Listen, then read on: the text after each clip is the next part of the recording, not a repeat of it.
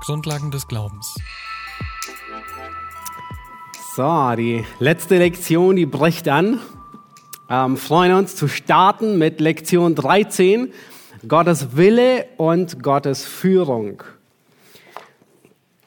Als Gläubige wollen wir Gottes Willen für unser Leben kennen und tun, nicht wahr? Das ist gut, weil es ist ein Kennzeichen, dass wir gerettet sind, wenn wir Gottes Willen tun sollen. Wir sind uns bewusst, dass nicht unser Wille letzten Endes ausschlaggebend ist und entscheidend, sondern dass der Wille Gottes ausschlaggebend ist, weil er unser Herr ist. Und dabei stellt sich immer die Frage, wie finde ich Gottes Willen? Nun, manche meinen, man könnte die Bibel wie ein christliches Horoskop benutzen und äh, manche tun das auch. Ähm, ist nicht ratsam. Äh, manche meinen, je mysteriöser die Führung ist, umso geistlicher wäre die Leitung. Oder Gott würde irgendwie seinen Willen in einer Nacht- und Nebelaktion ganz plötzlich offenbaren. Und auf einmal weißt du es. Manche sind der Ansicht, Gott hat seinen Willen verborgen und du musst ihn suchen, so wie Ostereier. Ja, so kalt, kalt, wird wärmer, wärmer und, und, und ganz heiß. Manche meinen, Gottes Wille wäre immer genau das Gegenteil von dem, was wir uns wünschen und von dem, was wir wollen. Ja, und äh, das ist, das ist, da, da sieht man Gott immer als den Spielverderber an. Manche wünschen sich einen Brief vom Himmel, in dem Gott seinen Willen offenbart, wo Gott äh, eine wöchentliche Aufgabe zu erledigen gibt, die wir zu tun haben. Nun, heute tust du das, morgen tust du das, übermorgen heiratest du diese Person und dann bewirbst du dich bei dieser Firma. Manche wünschen sich das. Nein, Gott hat uns nicht als Roboter erschaffen, die nach einem vorgebauten, programmierten Code ablaufen, sondern wir sind Gottes Ebenbild. Er hat uns als eigenständige Menschen erschaffen, die unterscheiden können zwischen Gut und Böse. Wir sind Wesen, und Gott hat uns gewisse Macht gegeben, weil wir in seinem Abbild sind. Wir sind Wesen, und Gott hat uns mit einem Willen geschaffen, dies oder jenes zu tun. Und weil wir Macht haben und weil wir einen Willen haben, deswegen haben wir Verantwortung, die Macht und den Willen so zu nutzen, um den Willen Gottes zu tun. Nun, das Wichtigste im, im Verständnis, ja, wie erkenne ich den Willen Gottes? Was ist der Wille Gottes? Ist eine Unterscheidung. Ja, schon wieder eine Unterscheidung. Das hat uns diese Tage sehr, sehr häufig ähm, begegnet. Aber die erste Unterscheidung, die wir lernen müssen, ist, dass es zwei unterschiedliche Aspekte gibt. Und ähm, ähm, man, nennt es auch den verborgenen oder den souveränen Willen Gottes. Es gibt zwei Aspekte. Diesen auf der einen Seite und dann den geoffenbarten oder den vorschreibenden Willen. Den, den sehen wir uns gleich an. Aber wir wollen uns zunächst ansehen, dass es einen, einen verborgenen und souveränen Willen Gottes gibt. Epheser 1, Vers 11 sagt, dass Gott alles nach dem Ratschluss seines Willens tut. In Jesaja 46, Vers 9 bis 11, und ich liebe diese Verse, weil sie so klar über Gott sprechen. Dort heißt es, gedenkt an das Frühere von der Urzeit, dass ich Gott bin und keiner sonst, ein Gott, dem keiner zu vergleichen ist. Nun, wie ist Gott in keinem zu vergleichen? Und jetzt steht in Vers 10, ich verkündige von Anfang an das Ende. Von der Vorzeit, was noch nicht geschehen ist. Ich sage, mein Ratschluss soll zustande kommen und alles, was mir gefällt, werde ich vollbringen. Ich berufe den Osten her, von Osten her einen Adler und aus fernen Ländern den Mann meines Ratschlusses. Ich habe es gesagt, ich führe es auch herbei. Ich habe es geplant und ich vollbringe es auch. Nun, Gott hat einen Ratschluss. Er hat einen verborgenen Plan, der nicht nur von 1. Mose bis Offenbarung reicht, sondern weit darüber hinaus, von Ewigkeit zu Ewigkeit, ist sein Ratschluss. Und dieser Ratschluss, der ist unumstößlich. Schaut, nun, wir waren, ich glaube, die letzte Stelle, die wir uns angesehen hatten, war irgendwo in Daniel. Schlagt ein Kapitel weiter auf, in Daniel Kapitel 4. Ähm, dort finden wir das Zeugnis von diesem Nebukadnezar, den wir uns vorhin angesehen hatten, in Kapitel 3. In Daniel Kapitel 4, Vers 32, da drückt Nebukadnezar eine Wahrheit über Gott aus, die eigentlich nur jemand ausdrücken kann, der Gott erkannt hat.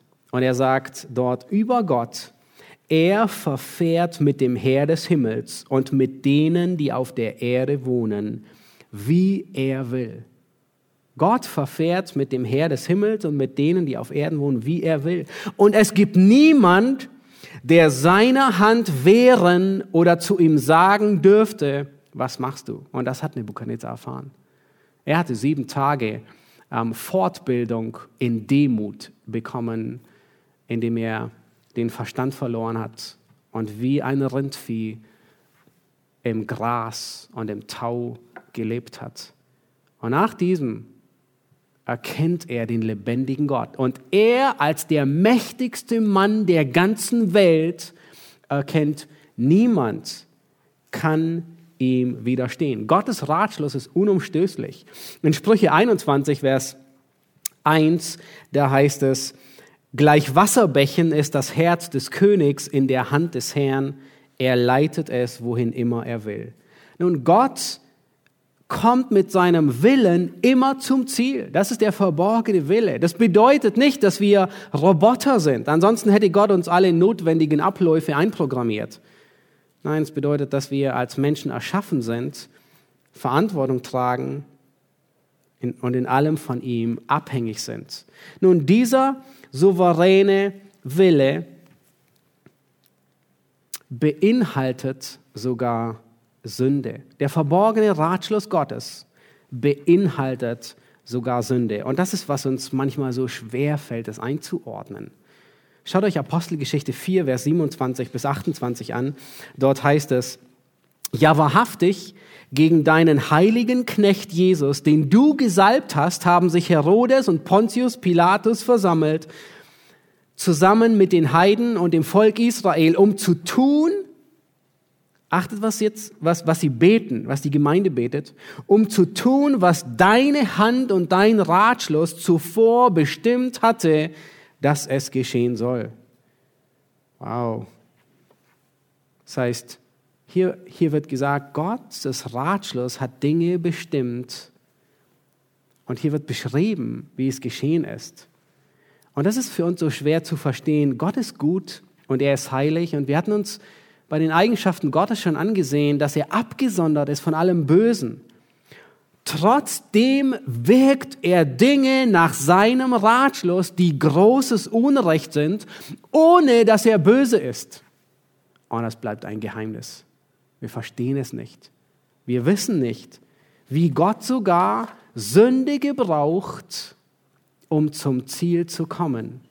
Wir wissen nicht, wie, wie Gott es auf die Reihe bekommt, dass Menschen vollkommen verantwortlich sind und Gott ist vollkommen souverän und gut und heilig.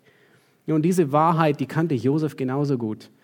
Und, und für ihn war sie auch eine großartige Wahrheit. Er sagt seinen Brüdern, ähm, nun bekümmert euch nicht, macht euch keine Vorwürfe darüber, dass, ich, dass ihr mich hierher verkauft habt.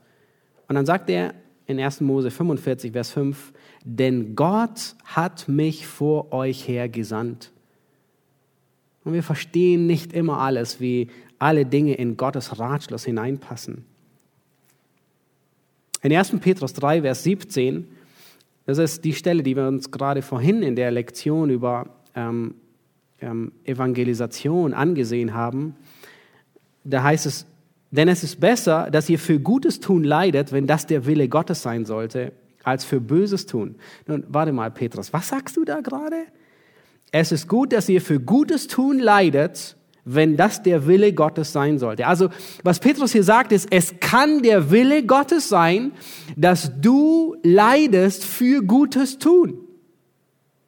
Und Petrus hat konkret Verfolgung vor Augen, sehr wahrscheinlich unter Nero. Aber ist das nicht Sünde, wenn andere Menschen anderen Menschen Böses tun für Gutes? Versteht ihr den Punkt? Und Petrus sagt, es kann der Wille Gottes sein, dass ihr Böses erfahrt, weil ihr Gutes tut. Und wir verstehen nicht, wie es zusammenpasst. Wir sehen, dass Gottes souveräner Wille sogar Leid und Sünde mit einschließt. Und wir können dem, dem, dem souveränen Willen Gottes nur vertrauen. Wir können ihn nicht verändern. Wenn Gottes Vorsehung Dinge in dein Leben bringt, die du dir nicht wünschst, Dinge, die schmerzhaft sind, dann kannst du nur vertrauen, dass Gott am Webstuhl deines Lebens sitzt. Wir sehen das gewebte Muster nur von unten an. Und vielleicht habt ihr schon einmal ein, ein gewebtes Muster, einen gewebten Teppich gesehen. Ja, von unten laufen alle Fäden durcheinander. Das ist ein großes Wirrwarr und man denkt, was für ein Chaos ist das? Aber von oben gesehen ist das Muster perfekt. Alles ist an seiner Stelle. Und das ist, was Gott tut in unserem Leben. Wir sehen das Muster momentan nur von unten, wo alle Fäden durcheinander laufen. Aber wir werden eines Tages das Muster von oben sehen. Nun, die nächste Wahrheit, die wir lernen wollen über den Willen Gottes, ist, der Wille Gottes, er ist verborgen. Nun, manche Dinge aus dem Ratschluss Gottes, die hat er uns geoffenbart. Nun, man könnte fast sagen, so die wichtigsten Kreuzungen der Weltgeschichte hat Gott uns in seinem Wort kundgetan. Nun, so ist Gott. Er, er nennt uns immer im Vorhinein den groben Weg. Ja, wie ein gutes Navi. Wahrscheinlich kennt ihr das. Das Navi sagt, in 200 Meter rechts abbiegen. Ja, kennt ihr wahrscheinlich. Nun, es wäre, das Navi würde nicht viel nützen, würde es sagen, du hättest bei der letzten Ampel rechts abbiegen sollen. Ja, im Nachhinein. Und da, da, das hilft nicht so viel. Aber genauso ist Gott. Er sagt im Vorhinein, was geschieht. Und er sagt nicht immer alle Details.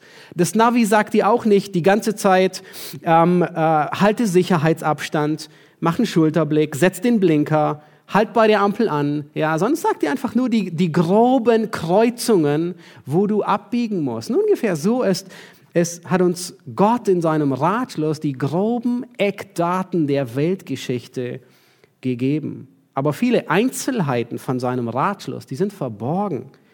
Und das müssen wir anerkennen, das müssen wir schlucken, weil es uns meistens nicht gefällt. In 5. Mose, Kapitel 29, Vers 28, das ist so ein grundlegender Vers, der ist so wichtig. Dort, dort sagt Mose, was verborgen ist, das steht bei dem Herrn, unserem Gott. Was aber geoffenbart ist, das ist ewiglich für uns und unsere Kinder bestimmt, damit wir alle Worte dieses Gesetzes tun. Nun, was Mose hier sagt, ist, es gibt Dinge, die sind verborgen. Und was geschieht mit denen? Die bleiben verborgen. Die sind bei Gott.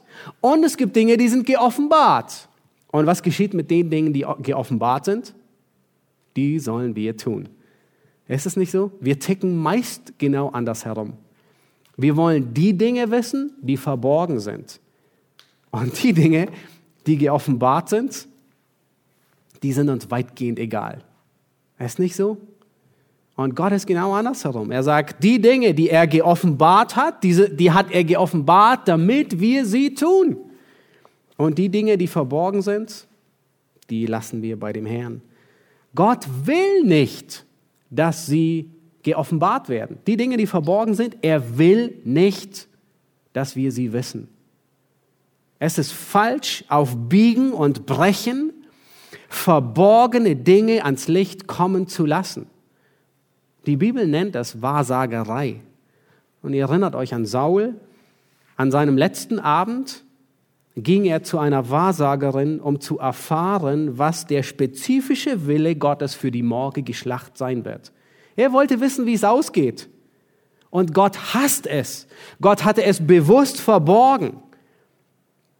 Nun, das, was Gott zu Saul gesagt hatte, hatte er nicht getan. Gott hat ganz konkret Saul Dinge gesagt, die er zu tun hatte, und Saul hat sie ignoriert. Und die Dinge, die Gott verborgen hatte, die wollte Saul wissen. Und das ist falsch. Als, als Gläubige fragen und bitten wir vielmehr um die Führung Gottes in entscheidenden Angelegenheiten. Wir wollen lernen. Ja, all das soll uns beibringen, zu lernen, was ist wichtiger? Die Dinge, die verborgen sind oder die Dinge, die geoffenbart sind? Aus einfach. Der Vers sagt, die Dinge, die geoffenbart sind, sind für uns, damit wir sie tun. Nun, als zweites, ich hatte schon gesagt, wir haben auf der einen Seite den, den, den verborgenen Willen, den souveränen, und wir haben auf der anderen Seite Dinge, den Willen, der geoffenbart wird. Nun, man nennt ihn auch gerne der geoffenbarte Wille, das, was Gott kundgetan hat, oder der vorschreibende Wille oder der verordnete Wille. Nun, diesem Willen sind wir verpflichtet. Diesem Willen können Menschen sich widersetzen. Dem verborgenen Willen können Menschen sich nicht widersetzen. Nun, da überrennt Gott alle. Diesem Willen können wir gehorsam sein oder nicht gehorsam sein, aber diesem Willen sind wir verpflichtet. In Matthäus 7, Vers 21, da sagt Jesus, nicht jeder, der zu mir sagt, Herr, Herr, wird in das Reich der Himmel eingehen, sondern wer?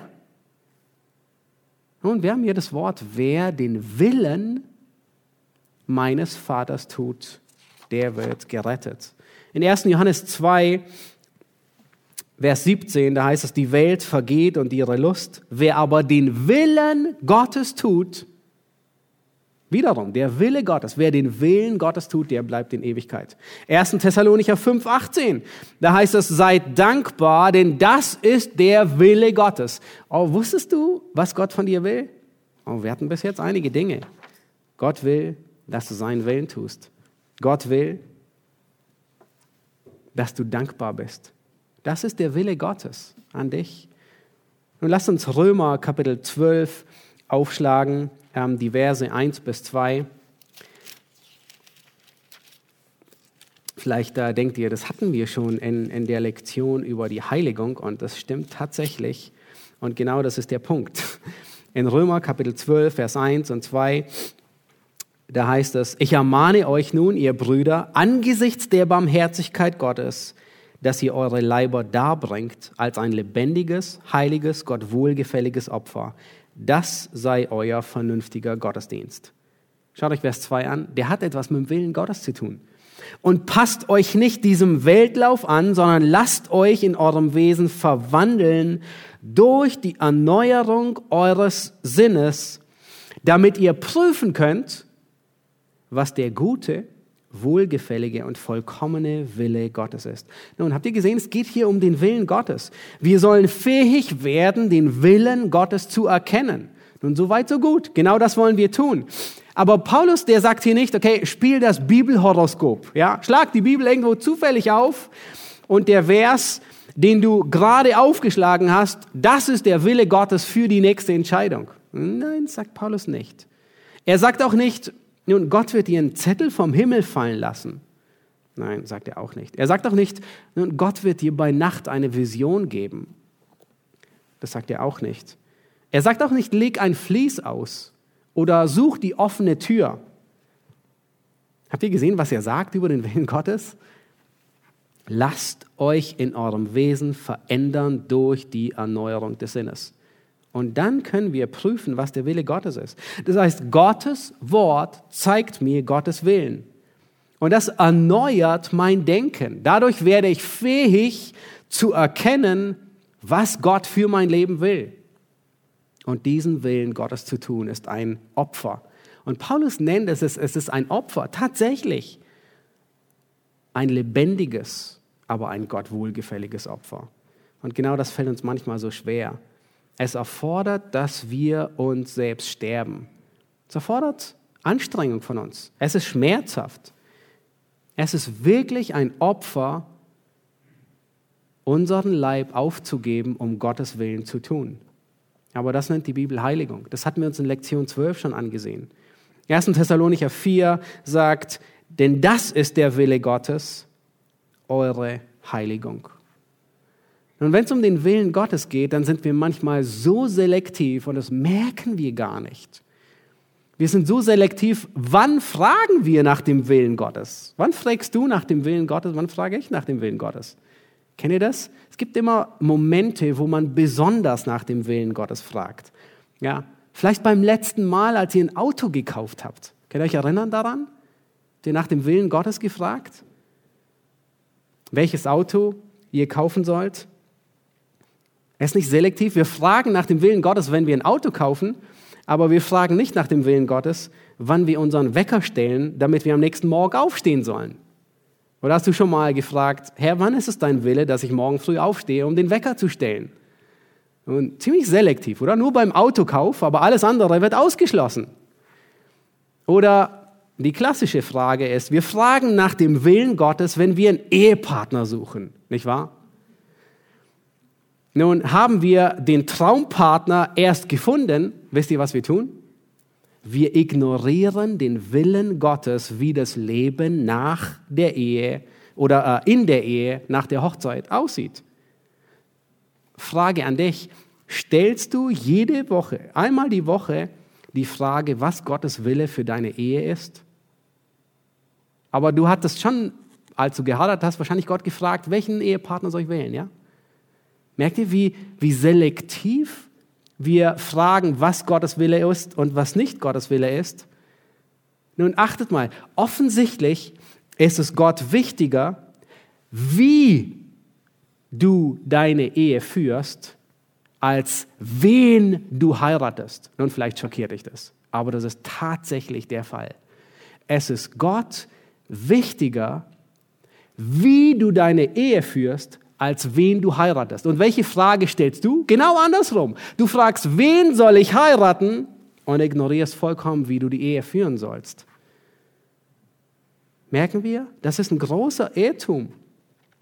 Das ist falsch. Warum? Weil wir denken, nun habe ich erstmal die Traumfrau geheiratet, nun dann wird alles glatt gehen. Nein. Offensichtlich ist es Gott wichtiger, wie du deine Ehe führst, als wen du heiratest. Nun, äh, es gibt einige wenige Anweisungen, wen du heiraten sollst. Ähm, Im Neuen Testament, ähm, Paulus sagt, es soll in dem Herrn geschehen. Paulus sagt, nicht am ungleichen Joch mit Ungläubigen. Und, und, und darüber hinaus gibt es nicht viele Anweisungen. Aber es gibt viel mehr Willen Gottes, wie du deine Ehe zur Ehre Gottes führst. Nun, wir denken falsch. Wir haben oft, wir denken, wenn wir den richtigen Prinzen oder die Prinzessin gefunden haben, ab dem Moment, es muss nur die richtige Person sein. Und dann wird das Leben perfekt verlaufen. Und das ist ein Irrtum. Es ist Gott nicht gleichgültig, wen du heiratest, aber offensichtlich ist es ihm wichtiger, wie du danach die Ehe führst. Versteht ihr das? Wir drehen es immer um. Wir sagen, es ist wichtiger, wen du heiratest, und dann kannst du die Ehe führen, wie du willst. Nein, Gott ist genau andersherum. Und in vielen Bereichen ist es genauso, meistens dort, wo wir nach dem Willen Gottes fragen. Wir fragen nach dem Willen Gottes, wenn wir nach einem Beruf Ausschau halten, richtig? Meistens. Aber wir fragen nicht mehr nach dem Willen Gottes, wie wir Gott bei der Arbeitsstelle verherrlichen. Stellst du dir die Frage, nun, sicherlich hast du gefragt, Herr, ist diese Arbeitsstelle nach deinem Willen? Ja. Und dann denkst du, okay, es ist. Aber stellst du dir mindestens einmal in der Woche die Frage, wie verherrliche ich Gott bei meiner Arbeitsstelle? Und dann sollst du beginnen, das zu tun. Offensichtlich ist es Gott wichtiger, wie du ihn bei der Arbeitsstelle verherrlichst, als welchen Beruf du ausübst. Versteht ihr das? Es gibt viel mehr Imperative, wie du arbeitest, als was du arbeitest.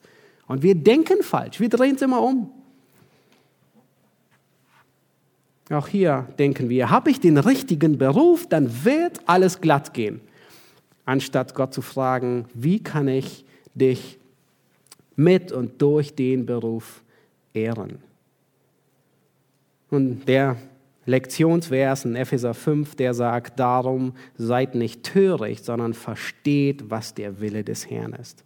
Wir haben es notwendig, das zu verstehen.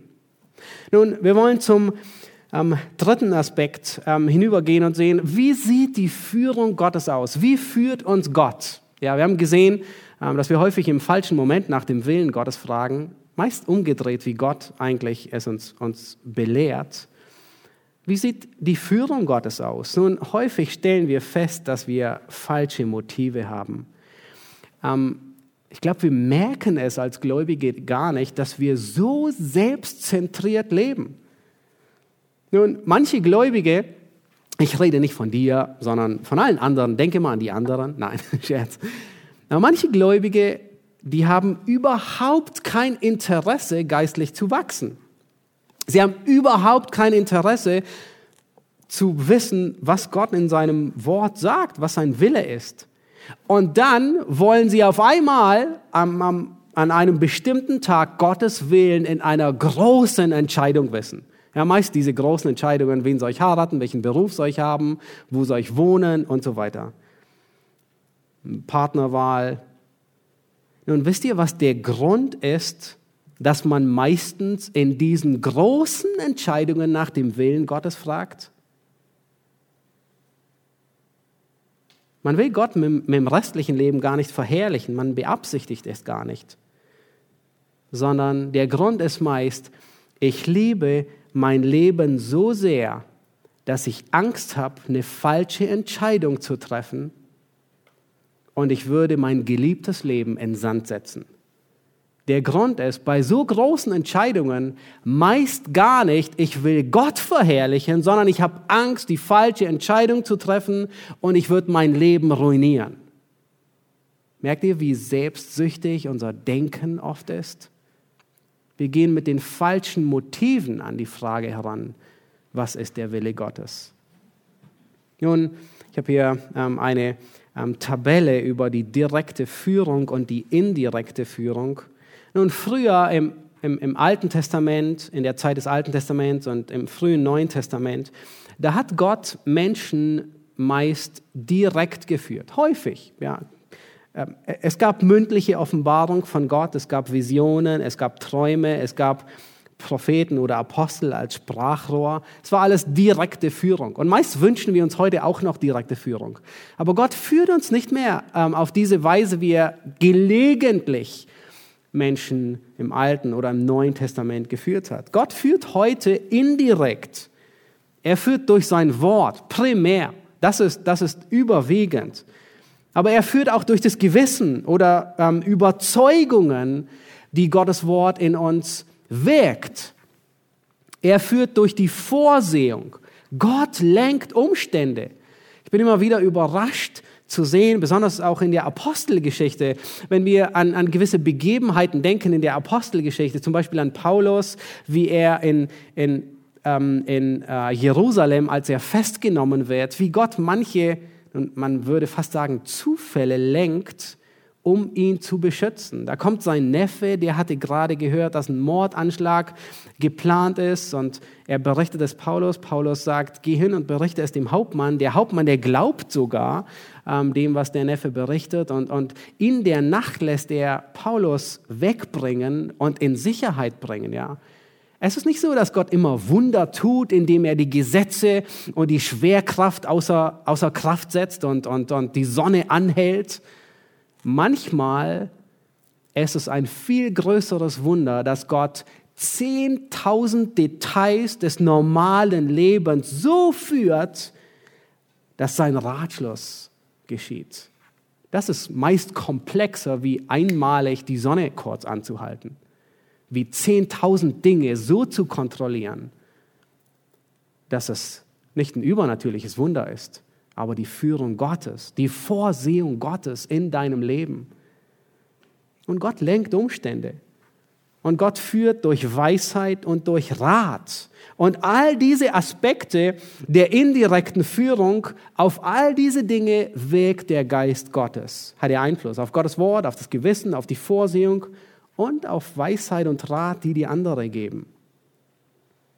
Nun, die Frage ist, nicht, wie erkennen wir den verborgenen Willen Gottes? Weil wir werden nirgends aufgefordert, danach Ausschau zu halten. Wir wollen nicht Wahrsagerei betreiben wie Saul, sondern die Frage ist vielmehr, wie treffen wir gute Entscheidungen? Nun, erste Tatsache ist, als Gläubiger, wenn du dich an gewisse Dinge hältst, hast du die Freiheit zu tun, was du willst. Und vielleicht denkst du, warte, willst du mich aufs Glatteis führen? Ist es, äh, machst du einen Scherz? Das ist zu schön, um wahr zu sein. Nein, es ist nicht zu schön, um wahr zu sein. Und zwar, wenn du dich innerhalb der Leitplanken Gottes bewegst, das ist so wie eine Autobahn. Ja, ihr kennt alle Autobahn, Leitplanken rechts und links. Wenn du dich innerhalb dieser Leitplanken des Willen Gottes bewegst, dann kannst du tun, was auch immer du willst. Dann kannst du die linke Spur nehmen, du kannst die mittlere Spur nehmen, du kannst die rechte Spur nehmen. Ähm, innerhalb dieser Leitplanken gibt Gott Freiheit. Und das ist ermutigend. Das ist, das ist tatsächlich der Fall. Wenn du Gottes Willen zu deinem eigenen machst, dann treibt dich das an. Nun, es stimmt, dass die Bibel nicht jede Entscheidung, die du treffen könntest, auflistest, aber sie spricht alle Entscheidungen mit Prinzipien an, die unsere christliche Freiheit bestimmen. Und im letzten Teil möchte ich, dass wir lernen, uns viel mehr, anstatt dass wir uns wünschen, einen Brief vom Himmel zu bekommen oder irgendwie Einsicht in Gottes verborgenen Ratschluss zu bekommen, vielmehr lernen, die Fragen zu stellen, innerhalb dieser Prinzipien, wie lerne ich gute Entscheidungen zu treffen? Und wenn es um einen Autokauf geht, wenn es um Dinge geht, die, die auch größere Dinge beschäftigen, wie lernen wir gute Entscheidungen zu treffen mit biblischen Maßstäben? Nun, die erste Frage, die du dir immer stellst, ist, hast du die Schrift erforscht? Nun, die Bibel, die hat zu vielen Themen direkt etwas zu sagen und frage dich, nun hat, spricht die Bibel zu diesem Thema konkret. Zum Beispiel sagt die Bibel nicht, was du arbeiten sollst, sagt nicht, welchen Beruf du haben sollst, aber sie sagt, dass du arbeiten sollst. Und zwar sollst du genügend Geld verdienen, damit du deinen eigenen Haushalt versorgst und sogar noch Geld hast, abzugeben und andere zu unterstützen. Ja, ihr merkt, die Bibel sagt etwas zum Beruf. Nun nicht welchen du haben sollst, aber dass du arbeiten sollst. Und sogar wie. Ja. Zweite Frage ist, hast du gebetet? Hast du um Gottes Weisheit gebetet? Also oft vergessen wir das und ignorieren das. Und wir wollen Gottes Willen erkennen und vergessen ihn darum zu beten. Die dritte Frage ist, hast du um Rat gefragt? Andere. In Sprüche 15, Vers 22, da heißt es, wo keine Beratung ist, da scheitern Pläne. Hört gut zu, wo keine Beratung ist, da scheitern Pläne. Wo aber viele Ratgeber sind, da kommen sie zustande. Nun, auch wenn du es manchmal denkst, du hast die Weisheit nicht mit Löffeln gefressen. Ja, wir bilden uns das meistens nur ein und denken es, ja, aber es demütigt uns, wir haben es nicht. Frag erfahrene Geschwister, frag deine Ältesten, frag deine Pastoren in gewissen Dingen um Rat. Frag Bücher. Nun, das klingt vielleicht ein bisschen sonderbar, frag Bücher, ja. Aber gute christliche Bücher sind nichts anderes wie biblischer Rat von erfahrenen Gläubigen. Und es gibt gute christliche Bücher, die dir Rat geben, deine Kinder zu erziehen, die dich beraten, ein gottesfürchtiges Eheleben zu führen, die dich beraten im Umgang mit Geld in so vielen Aspekten. Das ist Rat, gute christliche Bücher. Deswegen lesen wir Dinge, weil, weil wir wissen, dass wir nicht die Weisheit in uns haben. Lies Biografien von Männern und Frauen des Glaubens. Nun, ahme nicht alles nach, wenn du Biografien liest. Nicht alle Entscheidungen, die sie treffen, sind gut. Letztens hörte ich ein, ähm, äh, eine ähm, Biografie über einen bekannten Missionar und, und ich musste Esther sagen, ah, ich glaube, wir stoppen hier. Die Kinder hatten zugehört und ich dachte, ah, nicht alle Entscheidungen, die er getroffen hat, waren wirklich gottesfürchtig und gut. Würde nicht alles unterstützen. Aber ihr Glaube und ihr Vertrauen ermutigt. Und dann wechselte ich das Hörspiel und dachte, okay, lass uns Jim Elliot hören. und ähm, dann hörten wir ähm, als Familie die Biografie von Jim Elliot. Und ich war so überwältigt, wirklich. In seinen früheren Jahren hat er mit, mit vielen Fragen zu kämpfen gehabt, gerade wenn es um den Willen Gottes geht. Nun, in seinem frühen Lebensjahr, in seinen frühen Lebensjahren wollte er in den Missionsdienst gehen und eine Frage, die ihn konstant beschäftigte, war, wohin? Und er war eifrig bestrebt, den Willen Gottes zu erkennen. Und er begann an unterschiedlichen Aspekten. Er begann Briefwechsel mit Missionaren von dem Flecken der Erde, von einem anderen Flecken der Erde. Er war aktiv. Er begann sich vorzubereiten für den Dienst. Sowohl theologisch, er begann Griechisch und Hebräisch zu lernen, aber auch in der Gemeinde mitzuarbeiten, zu evangelisieren, mitzudienen und sich vorzubereiten. Und nicht nur die Frage, wohin will ich gehen im, im, im Missionsdienst, sondern auch in Bezug auf das Heiraten. Ich fand es echt äh, überraschend zu sehen, wie, wie, wie detailliert die Biografie war. Und es wird berichtet, dass er eine große Zuneigung zu Betty verspürte. Und gleichzeitig war er sich unsicher, ob eine Ehe ihn auf dem Missionsfeld ausbremsen würde oder vielleicht bestärken würde. Und, und er rang wirklich eine Weile damit, Jahre, mehrere Jahre, mit der Frage, ob, er sie heiraten soll oder nicht. Sie waren ein Herz und eine Seele. Sie waren sie Feuer und Flamme für die Mission. Und, und er wusste nicht, was war der Wille Gottes. Und er wartete, bis Gott ihm grünes Licht gab. Und dann bestellte er sie zu sich und kurze Zeit später haben sie geheiratet. Und die Biografie, sie beschreibt sehr eindrücklich, wie eng die Beziehung von Jim Elliot war zu Gott. Er betete täglich um Gottes Führung und Klarheit. Und ich war beeindruckt und dachte, oh Mann, diese, diese innige Gemeinschaft mit Gott im, im, im Ringen um Führung, um Wegweisung, das will ich lernen von ihm. Das ist unglaublich. Lies Biografien, sie sind unglaublich ermutigend ähm, angespornt zu werden, ihr, ihren Glauben, ihr Vertrauen, ihre enge Beziehung zu Christus nachzuahmen. Nun stell dir die Frage viertens, nützt eine Entscheidung meinem geistlichen Leben? Nun fördert es deine Heiligung. Nun, wenn du überlegst, soll ich diesen oder jenen Job annehmen, dann stell dir die Frage, wie wirkt sich das aus auf dein Leben? Hast du genügend Zeit für deine Familie? Hast du genügend Zeit für die Gemeinde? Oder ist die neue Position, die du eventuell anstrebst, so wie ein schwarzes Loch? Sie saugt all deine Zeit auf, die du hast und lässt dir überhaupt nichts mehr übrig. Ist nicht gut. Nützt es deinem geistlichen Leben? Stell dir die Frage, nützt es deinen Mitmenschen? Nun, wie beeinflusst diese oder jene Entscheidung die Menschen, denen du verpflichtet bist? Besonders deiner Familie. Gefährdet diese Entscheidung andere Prioritäten, die du hast in deinem Leben? Nun, wenn du ein Hobby planst auszuüben, was durchaus gut ist, aber raubt es dir vielleicht die Zeit, die du am Abend brauchst mit deiner Familie? Raubt es dir die Zeit, die du brauchst, um Familienandacht zu machen mit deiner Familie? Dann ist es kein gutes Hobby. Oder kannst du es weitgehend nebenher ausüben und es, es parallel benutzen, vielleicht zum Evangelisieren oder Zeit doppelt nutzen? Wie beeinflusst diese Entscheidung deine Familie, deine Gemeinde, Menschen, denen du verpflichtet bist? Nun stell dir die Frage, wird mein Gewissen verletzt durch eine Entscheidung. Nun, sind Dinge einfach Gewissensangelegenheiten oder kann ich biblische Prinzipien dafür finden? Wird mein Gewissen verletzt, wenn ich dies oder jene tue? Stell dir die Frage, bringt es mich in Versuchung oder in Sklaverei?